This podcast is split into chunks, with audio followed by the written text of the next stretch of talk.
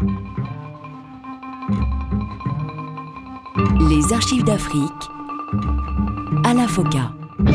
Bonjour à tous et bienvenue dans ce magazine consacré à l'histoire contemporaine de l'Afrique à travers ses grands hommes. Nul n'a le droit d'effacer une page de l'histoire d'un peuple, car un peuple sans histoire est un monde sans âme. Chaque fois qu'un pays africain achète une arme, c'est contre un Africain. Ce n'est pas contre un Européen. Ce n'est pas contre un Asiatique. C'est contre un Africain.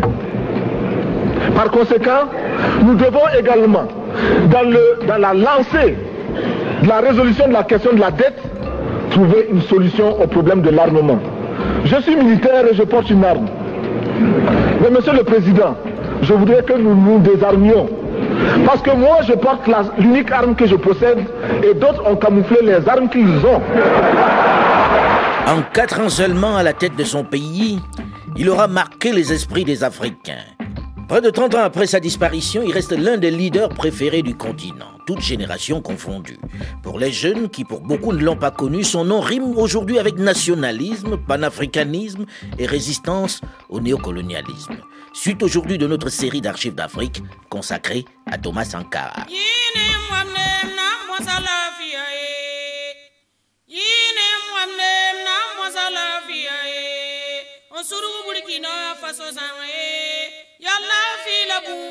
Depuis le 25 novembre 1980, un pouvoir dénommé Comité militaire de redressement pour le progrès national, CMRPN, s'est installé en Haute-Volta.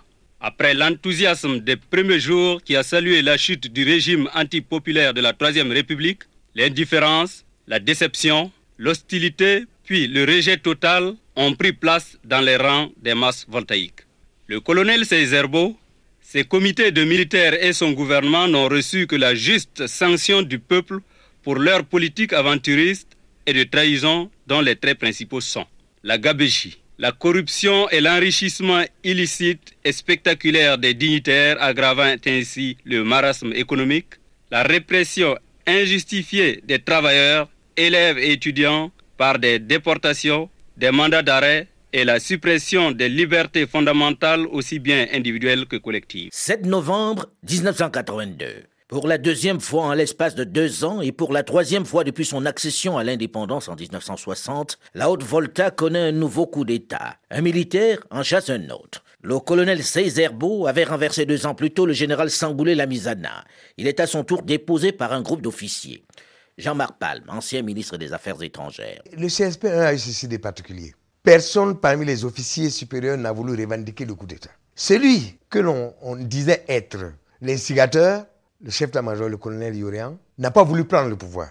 Il a dit qu'il fallait que l'armée, tous les corps confondus et tout grade confondus, lui donne le quitus pour qu'il puisse prendre le pouvoir. Et c'est là où on a amené, on a réuni l'ensemble donc des corps avec euh, des représentants. Et, c'est là où le déclic va se produire.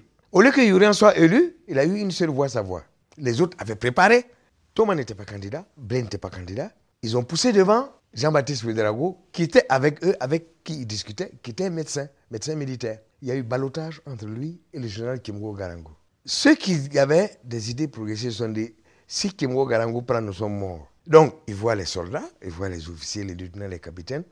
Vous savez très bien où nous voulons aller et vous savez donc alors qui vous devez voter. Et c'est ainsi que Jean-Baptiste Ouedraogo est devenu président presque par défaut. Fidel Toé, ancien directeur de cabinet de Thomas Sankara. Personnellement, il m'a dit non, il n'était pas l'auteur de, de, pareils coups. Mais des officiers aussi ou d'autres militaires sont venus le voir par la suite pour lui demander de bien vouloir entrer dans le gouvernement parce que eux, ils ont fait cela aussi pour, pour, pour eux et de voir euh, une certaine dérive droitière qui se faisait. Et eux, ils ne se reconnaissaient plus dans l'action qu'ils avaient eu à faire c'est comme ça que, au niveau du CSP, les membres ont procédé à une élection d'un Premier ministre. Ce push tombe bien pour Thomas Sankara, qui, depuis son limogeage du poste de secrétaire d'État et sa dégradation, vivait en quasi-résidence surveillée à Dédougou, effectuant juste quelques visites à Ouagadougou. Il est vrai qu'il a été contacté un peu plus tôt par quelques officiers qui, conscients de sa popularité au sein de l'armée, ont voulu qu'il participe à ce putsch, notamment le colonel Gabriel Sommet et le commandant Larnaca mais il a décliné l'offre estimant que la situation n'était pas assez mûre, que le complot n'était pas suffisamment solide. Bien qu'il n'ait pas participé au putsch, le médecin commandant Jean-Baptiste Ouedraogo, celui qui devient le président un peu par défaut, comme le précisait à l'instant Jean-Marc Palme, nomme Thomas Sankara Premier ministre du CSP, le Conseil de salut du peuple. Un choix risqué lorsque l'on connaît sa popularité, son influence au sein de l'armée, mais aussi le capital confiance dont il joue au plan national et son indépendance. Jean-Marc Palme, ancien ministre. Nous avons une classe politique extrêmement teigneuse, notamment les anciens. Le RDA, le PLA, ils n'étaient pas encore dissous. Et lorsqu'on a mis Jean-Baptiste devant, qui apparaissait comme un modéré, la classe politique ancienne a commencé à l'entreprendre. Et à un moment donné, pour garder l'option, elle a été obligée de nommer Thomas Premier ministre. C'est donc le grand retour de Thomas Sankara sur la scène politique. Pour beaucoup, cette nomination est accueillie, comme le dira la radio voltaïque, avec surprise et étonnement. L'Assemblée générale de la junte, baptisée CSP, Conseil de salut du peuple, convoquée en session extraordinaire sur proposition du commandant Lengani, son secrétaire général et ami de Sankara, a décidé de le nommer au poste de Premier ministre. Et dès le discours qu'il prononce lors de son investiture, il marque sa différence. Servir le peuple. Voilà l'étoile polaire de la politique du Conseil de salut du peuple. Fin de citation. Dans le même discours, il va prononcer 59 fois le mot peuple. Une démarcation claire vis-à-vis du commandant Jean-Baptiste Ouedraogo, le chef de l'État et président du CSP. Très rapidement, les frictions au sommet de l'État se multiplient. Ce bicéphalisme à la tête du pays ne peut durer. Surtout que le Premier ministre n'en fait qu'à sa tête. Et ses sorties sont sans concession. Il y a là comme une injustice que l'histoire a cautionnée, que l'histoire a marqué à Berlin il y a 100 ans loin de l'Afrique, mais contre l'Afrique. Combien véritablement connaissaient l'Afrique lorsque, autour d'une carte, mal faite d'ailleurs, ils décidaient de tracer les frontières, ignorant qu'ils séparaient des familles, des ethnies, des groupes sociaux. Berlin a consacré la barbarie de la colonisation et aussi le mépris, le dédain souverain que des hommes peuvent avoir contre d'autres hommes. En réalité, dans le gouvernement, la cohabitation devient de plus en plus explosive. On a d'un côté les officiers qui ont Jean-Baptiste Ouedrago à la tête de l'État, qui rêvent de remettre le pouvoir à la vieille classe politique et de renvoyer les militaires dans leurs casernes. Et puis on a de l'autre Thomas Sankara et ses amis, le commandant Jean-Baptiste Lengani et les capitaines Blaise Compaoré et Henri Zongo, bien déterminés non seulement à en finir avec ce vieux schéma politique, mais aussi à installer durablement l'armée au pouvoir. L'équilibre entre les deux tendances va très vite se transformer en confrontation. Sankara, le rebelle, multiplie les actes et les symboles pour marquer sa différence, comme lorsqu'il revient de mission en Libye en février 1983 et reverse à l'État les indemnités qu'il avait reçues à son départ parce que les Libyens ont pris totalement en charge son séjour. Un signal fort qui naturellement suscite de vives réactions. Mais ce n'est qu'un détail puisque les capitaines premiers ministres, le PM, ou le peuple comme l'appellent amicalement les jeunes, a repris ces thèmes de prédilection qu'il martèle à chacun de ses discours justice sociale, intégrité, austérité, moralisation de la chose publique. Il milite ouvertement pour une démocratie directe avec des mots qui laissent clairement imaginer son modèle de gouvernement, le socialisme. Il est obsédé par la nécessité d'assainir la chose publique. Dans toutes ses déclarations, il n'est question que de chasser de l'administration de l'armée, je cite, les fonctionnaires et les militaires pourris. Il va pousser son engagement un peu plus loin en créant à la radio une émission, en direct avec le CSP, émission au cours de laquelle, tous les mardis soirs, les auditeurs peuvent interpeller personnellement les dirigeants, ministres, officiers et hauts fonctionnaires présents.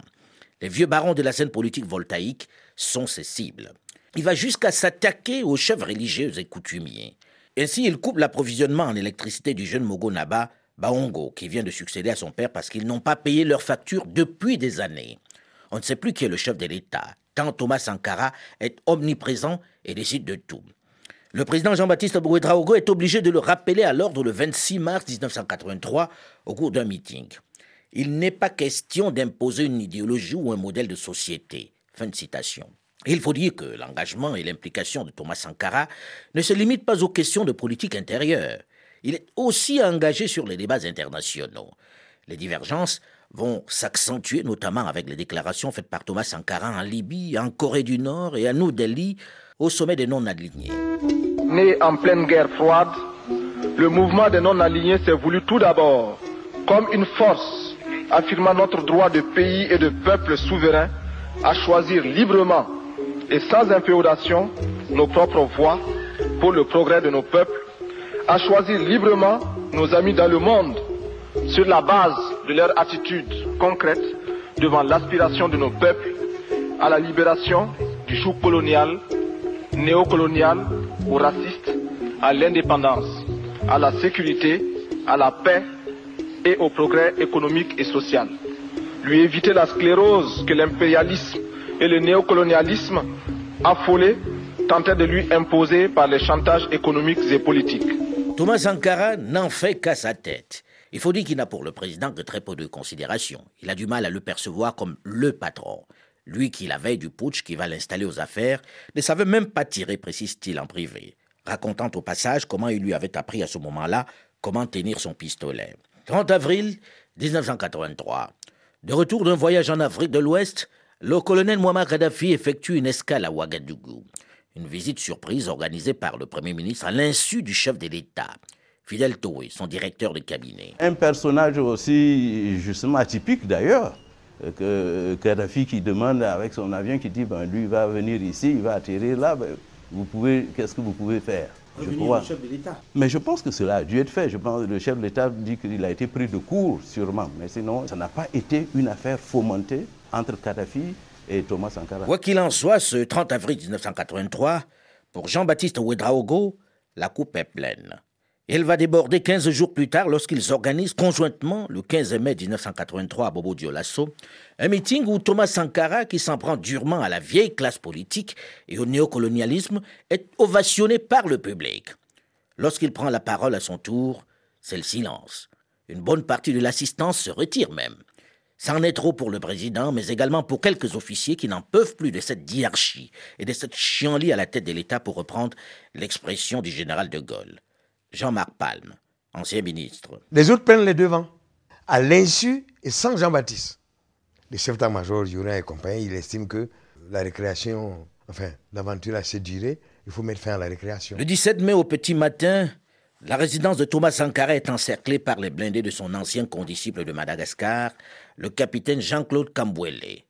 Jean-Marc Palme. Thomas appelle Jean-Baptiste en disant Bon, Premier ministre, les chars ont cerné ma maison. Jean-Baptiste lui dit, les chars ont également cerné ma maison. C'est l'impasse à Ouagadougou ce 17 mai. Pendant quelques heures, on ne sait pas exactement qui contrôle et qui arrête qui. Jean-Baptiste Ouedraogo ne sait pas non plus s'il va être arrêté. Jean-Marc Palme. Finalement, il ne savait pas si on allait l'arrêter, si on n'allait pas l'arrêter. Et je crois que les instructions sont venues disant, bon, on le laisse continuer pour qu'il amène un processus normal. On arrête donc Thomas, le chef d'état-major, qui n'avait pas changé, il n'y a rien, de sa propre initiative. Je suppose qu'il a dû se réunir, il a dû se voir avec d'autres officiers. Mais en tant que chef d'état-major, il a pris l'initiative. Enfin, c'est lui qui était au devant. Et il y a certains jeunes officiers, par exemple, le commandant des chars, qui étaient avec euh, l'aile gauche, mais qui ne comprenaient pas grand-chose du point de vue politique. Que le chef d'état-major a manipulé sur la base ethnique, ils étaient de la même ethnie. Et c'est ainsi que ces chars ont entouré ce Thomas et ce Jean-Baptiste. Finalement, on décide d'arrêter l'aile gauche. Thomas est arrêté. Il est accusé de menacer l'unité nationale. Il est évidemment aussitôt exclu du Conseil du salut du peuple. Jean-Baptiste Lengani, son autre ami, est lui aussi arrêté. Henri Zongo s'est lui retranché dans le camp Guillaume Ouedraogo, en plein centre de Ouagadougou. Mais par peur d'embrasement et d'implications sous-régionales, par peur de voir intervenir l'armée ivoirienne et les forces des pays voisins en cas d'affrontement avec les armes livrées par la Libye, surtout que, la veille, Hasard de calendrier ou pression de Paris, Guy Pen, le conseiller du président français pour les affaires africaines, est arrivé à Ouagadougou et en est reparti en annonçant une aide spéciale de 21 milliards de francs CFA, perçue un peu par certains comme une récompense pour l'éviction du en Premier ministre. Thomas Sankara va donc lui envoyer un message dans lequel il lui conseille de se rendre sans résistance. Zongo se rend donc à son tour et est transféré au camp militaire de Waïgouya, aux confins nord-ouest du pays. Le seul qui n'a pas été pris et qui a réussi à s'échapper de la capitale est le capitaine Blaise Compaoré. Il rejoint les paracommandos de Pau, ceux qui lui sont fidèles. C'est de là qu'il va entrer en rébellion ouverte avec Ouagadougou. Il est plutôt bien soutenu dans cette région inexpugnable défendue par une unité d'élite totalement fidèle à ceux qui l'ont formé. Thomas Sankara et Blaise Compaoré. Jean-Marc Palme. Il y a des organisations civiles qui, à partir du 17 mai, ont pris fait et cause pour Blaise, ou du moins les, militaires de Pau, l'aile gauche de l'armée, qui représentaient ce qu'on dit dans notre jargon de l'époque, le progrès, l'anti-impérialisme.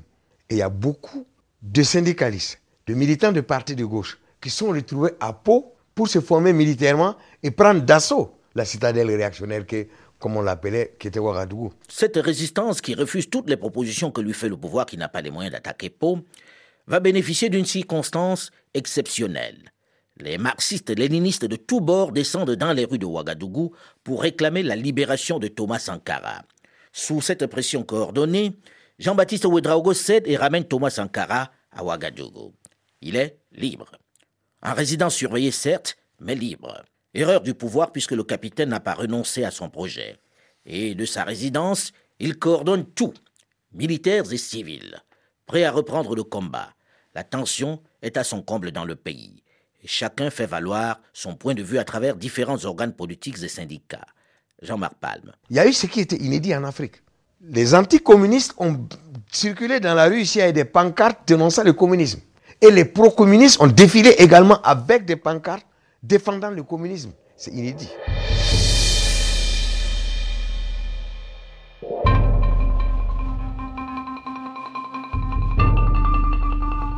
1er août 1983. Tout d'un coup, Ouagadougou est aveugle et muette. Panne générale d'électricité et panne générale de téléphone. On met naturellement cet incident sur le compte des orages de cette période d'hivernage. Mais en réalité, il s'agit d'une répétition générale. Les choses s'accélèrent d'un coup le 3 août en fin de journée, lorsque le président Jean-Baptiste Ouedraogo convoque Thomas Sankara.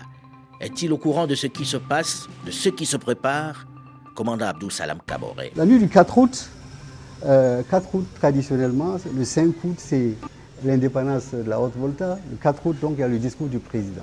Et le 4 août, nous avions, donc, décidé de monter sur Ouagadougou le 4 août. Nous, nous étions à Ouaga, Blaise était à Pau. À Ouaga, je me souviens, le 4 août, vers 19h, on était chez Sankara. Il n'était pas là. On était chez Sankara. Et on devisait euh, tant de choses. Sankara avait été appelé par le président de l'époque, euh, Jean-Baptiste Ouedraogo, qui disait que maintenant il sait que Sankara a un groupe et qu'il demande à ce groupe de faire des propositions. Donc Sankara est revenu vers nous avec le message, donc chez lui, avec le message du président Jean-Baptiste Ouedraogo. Et pendant qu'on en parlait, on a entendu pam pam. Ah, on s'est dit, ah, le type, il est là. Donc, c'est Blaise qui arrivait sur Ouagadougou comme prévu. Sankara va dépêcher un messager pour demander à Blaise Compaoré de sursoir, d'arrêter l'opération parce qu'un dialogue est ouvert avec Jean-Baptiste Ouedraogo, le président. Jean-Marc Palme. Blaise a dit non, nous sommes au port de Ouaga, on ne peut pas s'arrêter. L'opération est lancée. Il faut qu'on la termine. Commandant Abdou Salam Kaboré. Donc, par des chemins détournés, nous avons rejoint Blaise en rase campagne. Nous sommes arrivés ensemble. Nous avons pris la radio ensemble. Nous avons laissé Blaise Compaoré à la radio. Nous avons continué au domicile du président euh, Jean-Baptiste qui, a qui a eu la vie sauve. Parce que Thomas et moi, avec les soldats, nous sommes arrivés. On était en train de canarder euh, sérieusement son domicile. C'est nous qui avons dit halte au feu. Nous avons dit au président, n'écrivez rien, vous êtes libre, etc. Tard cette nuit, alors que règne encore une certaine confusion et que la population, devant le bruit des armes, est malgré tout descendue en masse dans la rue, on ne sait pas encore qui sera le nouvel homme fort du pays. Ouagadougou est encore une fois muette et aveugle, puisqu'encore une fois, les communications et l'électricité ont été coupées. C'est donc dans une grande confusion que les Ouagalais vont se coucher en cette veille de la fête de l'indépendance. Ils savent qu'ils vivent là un autre putsch, le troisième en trois ans. Mais que va apporter celui-ci? Qui sont les auteurs réels? Que propose-t-il de neuf? Ils n'imaginent certainement pas à ce moment-là le bouleversement que cet énième coup d'État va provoquer dans leur vie. La haute volta va entrer dans ce que l'on va appeler la révolution. L'ère des capitaines a sonné comme nous allons le voir dans une dizaine de minutes, juste après une nouvelle édition du journal dans la suite de cette série d'archives d'Afrique consacrée à Thomas Sankara. Rendez-vous donc dans une dizaine de minutes.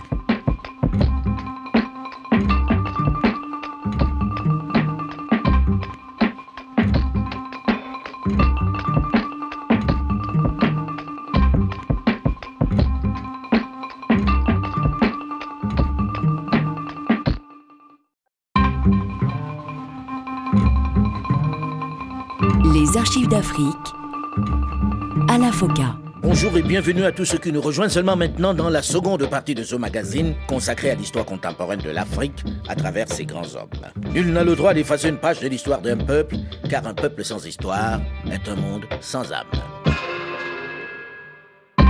Peuple de Haute-Volta, aujourd'hui encore, les soldats, sous-officiers et officiers de l'armée nationale forces paramilitaires se sont vus obligés d'intervenir dans la conduite des affaires de l'État pour rendre à notre pays son indépendance et sa liberté et à notre peuple sa dignité. Aujourd'hui, 4 août 1983, des soldats, sous-officiers et officiers de toutes les armes et de toutes les unités, dans un élan patriotique, ont décidé de balayer le régime impopulaire, le régime de soumission et d'aplatissement mis en place depuis le 17 mai 1983 par le médecin commandant Jean-Baptiste Ouedraogo. Ce 4 août 1983, après une soirée très agitée dans la capitale de la Haute-Volta, rythmée par des tirs mûris de fusils mitrailleurs, des kalachnikovs et autres armes militaires, où régnait une grande confusion, celui qui délivre ce message, qui officialise ce troisième push militaire en trois ans, le capitaine Thomas Sankara, ex-premier ministre, n'est pas un inconnu. Ce n'est pas non plus une grande surprise pour la population qu'il soit le bénéficiaire de ce coup de force, même si en réalité, il n'a pas directement participé à cette opération, du moins sur le terrain. Quelques heures plus tôt, il envoyait d'ailleurs un message à son ami le capitaine Blaise Compaoré, qui conduisait les forces d'élite sur la capitale pour qu'il arrête son attaque, parce qu'il avait trouvé un compromis avec le président Jean-Baptiste Ouedraogo. Mais c'était trop tard. L'opération était déjà en marche. Désormais donc, il ne pouvait plus reculer. Commandant Abdou Salam Kaboré. Donc pas des chemins détournés, nous avons rejoint Blaise en rase campagne, nous sommes arrivés ensemble. Nous avons pris la radio ensemble, nous avons laissé Blaise Compaoré à la radio, nous avons continué au domicile du président euh, Oudrago Jean-Baptiste qui a eu la vie sauve. Parce que Thomas et moi, avec les soldats, nous sommes arrivés. On était en train de canarder euh, sérieusement son domicile. C'est nous qui avons dit halte au feu. Nous avons dit au président, n'écrivez rien, vous êtes libre. Le putsch est donc un succès. Mais ce n'est pas le capitaine Blaise Compaoré qui a conduit l'unité d'élite qui a marché sur Ouagadougou qui est couronné. C'est plutôt l'ex-premier ministre Thomas Sankara qui est le nouvel homme fort, Jean-Marc Palme. Il y a eu une sorte de, de loyauté de la part de Blaise par rapport au programme prévu. Boukari Kaboré dit le lion était lui aussi de la partie. Blaise, s'il cherchait à garder le pouvoir là, le, le 4 août, là, on allait le buter. Commandant Abdou Salam Kaboré. Le fait que Thomas ait été, je vous dis, c'était vraiment le meneur d'hommes, hein, le meneur de notre groupe. C'est lui qui a été euh, à la base de la création de l'organisation des jeunes euh, officiers. C'était lui qui était le bout en train. Euh, Il était en place à Pau, à 140 km de Ouagadougou. Il pouvait arriver à minuit. On se réunissait dans les voitures en rase campagne et à 2 heures du matin, il repartait prendre son service sans même passer dire bonjour à son, à son épouse et à ses enfants. Vraiment, c'était le bout en train. Et le fait qu'il ait passé quelques mois à l'extérieur pour sa formation militaire, c'est vrai que ça a joué un peu sur la vitalité du groupe qu'on était. Jean-Marc Palme, ancien ministre. Il y a des organisations civiles qui, à partir du 17 mai, ont pris fait et cause pour Blaise, ou du moins les, militaires de Pau, l'aile gauche de l'armée, qui représentaient ce qu'on dit dans notre jargon de l'époque, le progrès, l'anti-impérialisme. Et il y a beaucoup de syndicalistes, de militants de partis de gauche, qui sont retrouvés à Pau pour se former militairement et prendre d'assaut la citadelle réactionnaire que, comme on l'appelait, qui était Ouagadougou. En réalité, comme le confirmera Blaise Compaoré et ses compagnons, les autres leaders historiques de cette révolution, tous savaient depuis le début quelle serait la place et le rôle de chacun des officiers participant à cette opération. Les choses étaient assez claires pour eux. Suite de notre série d'archives d'Afrique spéciale Thomas Sankara.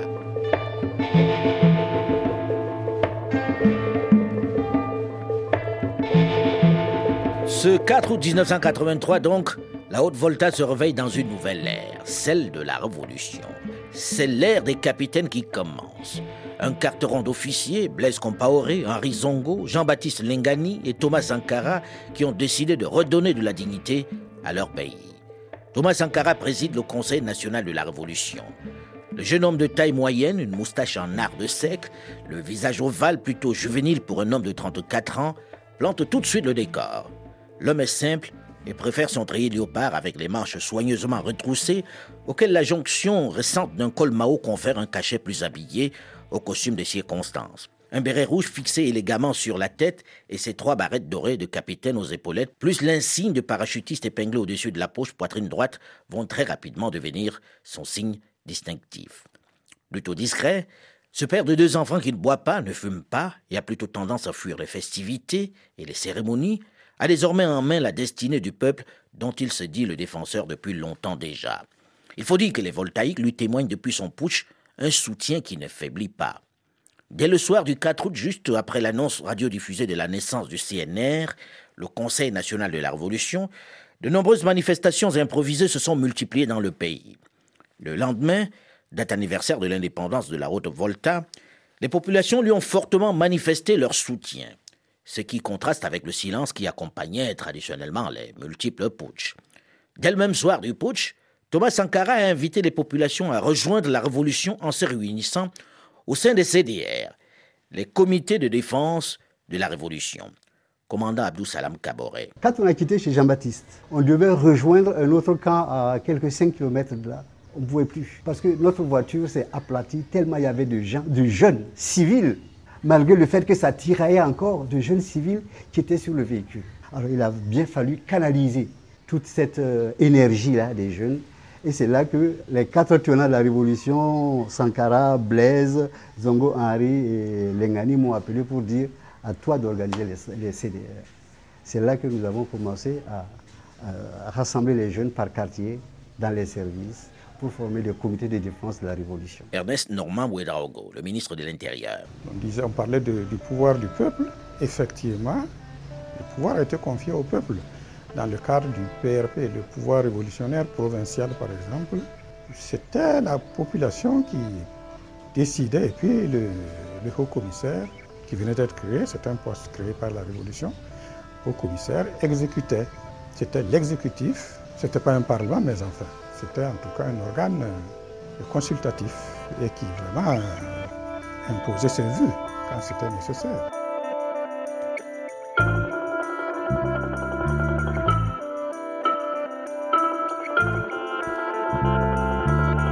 Thomas Sankara et ses camarades ont décidé de changer leur pays, de lui redonner un autre visage. Les slogans, les discours marxisants teintés de guévarisme traduisent le virage à gauche tout du nouveau régime. La formation du gouvernement rendu public le 24 août 1983 plante le décor. Thomas précise qu'ils n'ont pas fait cette révolution pour laisser le pouvoir aux civils. L'armée, dit-il, est une composante du peuple voltaïque. Il ne s'agit pas pour les militaires de prendre le pouvoir un jour et de le rendre un autre jour. Il s'agit pour eux de vivre avec le peuple, de souffrir avec lui et de se battre avec lui à tout moment. Fin de citation. Ainsi, le premier gouvernement est composé de 5 militaires pour 15 civils. Mais les hommes en uniforme tiennent des portefeuilles clés. Thomas Sankara est à la fois le président du CNR, le Conseil national de la Révolution, mais également ministre de l'Intérieur et de la Sécurité. L'ami intime, le capitaine Blaise Compaoré, est ministre d'État délégué à la présidence. Un ministre sans portefeuille, mais de fait numéro 2 du régime. Le chef de bataillon Jean-Baptiste Boukari Lengani est en charge de la défense nationale. L'autre chef historique de ce putsch, Henri Zongo, est le ministre des sociétés d'État, dont celui qui doit faire le grand nettoyage de toutes ces structures, de cette pagaille comme ils disent. Et le commandant Abdou Salam Kaboré, pharmacien de formation, qui a été le premier dès le 5 août à créer les CDR, les comités de défense de la Révolution, est en charge de la santé. Tous appartiennent au CNR, le Conseil national de la Révolution, dont la composition exacte est classée secret d'État. Les militaires vont également faire appel aux civils. Dans ce pays où le maniement des dogmes, notamment de gauche, est l'activité préférée des intellectuels, où les organisations communistes de tout poil prolifèrent, le CNR va faire entrer au gouvernement les civils issus des différentes composantes marxistes que les chefs historiques ont eux-mêmes fréquentées pendant plusieurs années. Toutes les composantes communistes sauf une, le PRCV, le Parti communiste révolutionnaire voltaïque. Tous ces mouvements sont bien décidés à imposer leur vue aux militaires. Les partis politiques étant interdits, ils ont le champ libre. Ils essaient de conquérir les postes clés de l'administration, ce qui suscite rapidement des tensions internes. Mais très vite, tous ces intellectuels vont se rendre compte que ces militaires qu'ils regardaient jusque-là avec une certaine condescendance ne sont pas de simples bidasses. C'est eux qui tiennent la barre du navire. Et ils comptent bien la garder fermement. Jean-Marc Palme, ancien ministre. Tu vois, Alain, je pense que la grave erreur des mouvements de politique qui sont nés à cette période, c'est d'avoir considéré les Thomas au même titre que les anciens militaires.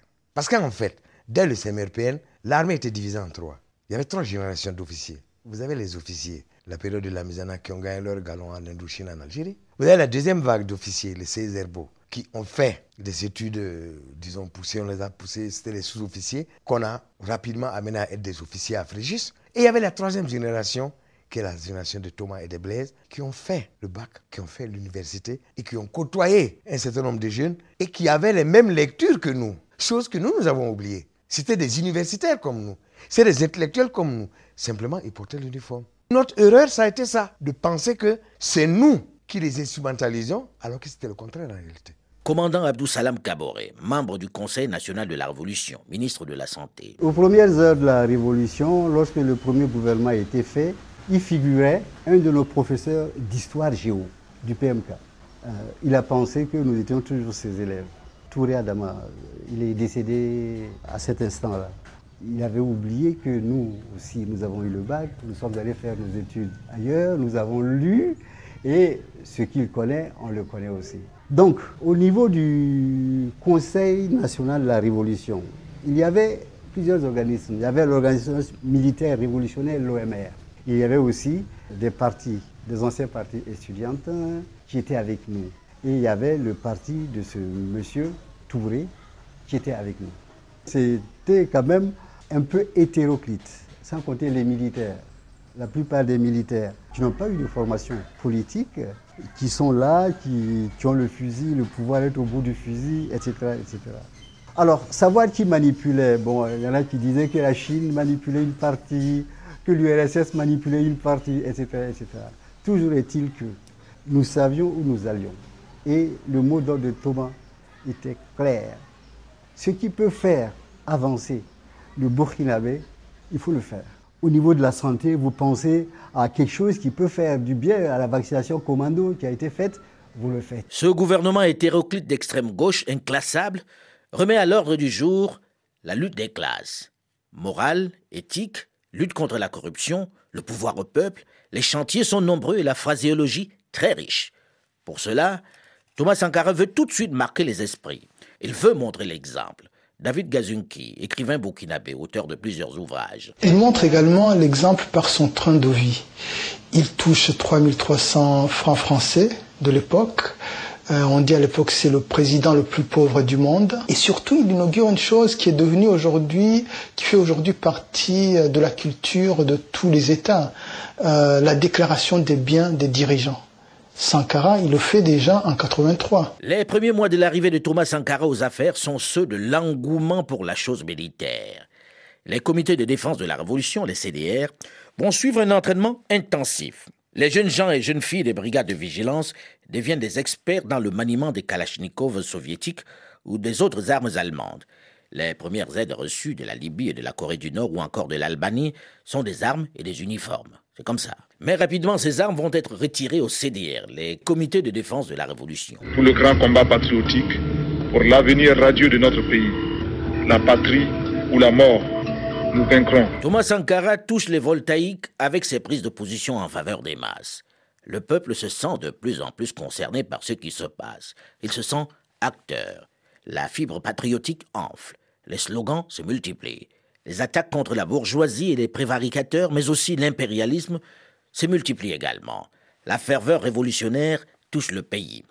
Mais cette ferveur, ces slogans anti-impérialistes, ces discours sur la lutte des classes, qui montrent d'un doigt accusateur à la fois les puissances occidentales, mais également certains pays africains, notamment le grand voisin, ne sont pas bien accueillis par un certain nombre de dirigeants.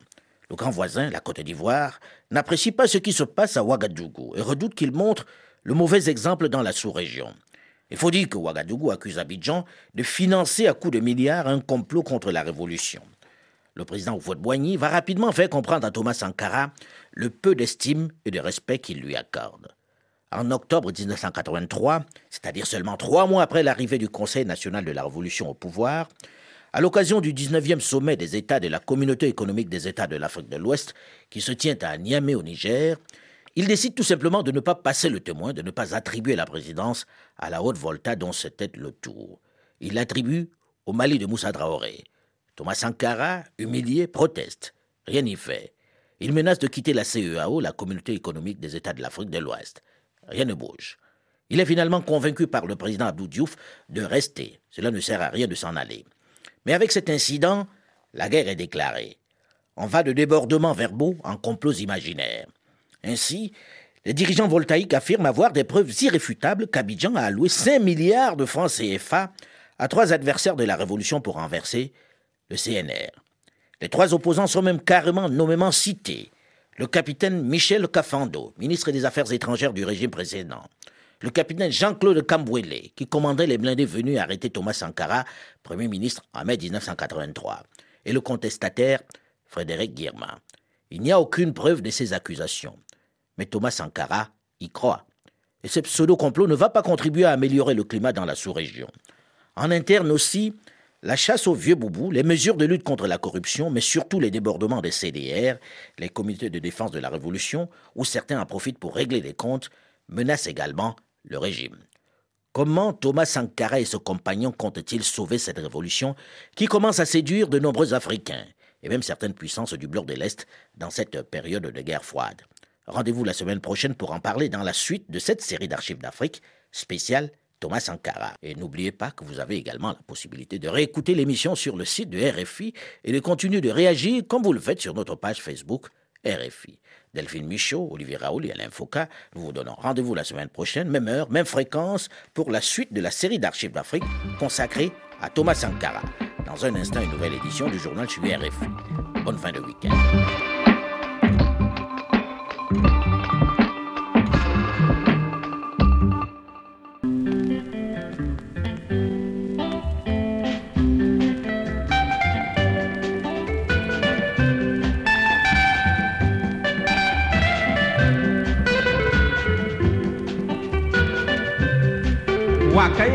bilam deb da wogdo na bõen maan neerem yeesa tɩ tasya ad yala mui yolgo tɩm tɩ sɩbelse kur woor nan daame lamda shemis yaa sao lebga nuga nuga mam na sao seguse wakir pɩɩs tɩm yɛsa ɛr gilli yaa kõda taab yakam ye gobtan yõod yaa aye aye aye yesɩ ning ai.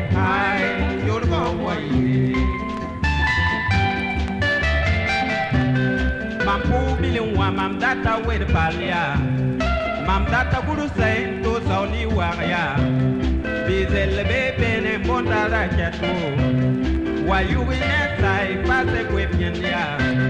Mam yam ni tere si bo bo zula so zulbi tak nere ton na so bala ko rasman ye pene se kaza pamle apai. Kai kai yesi ne kan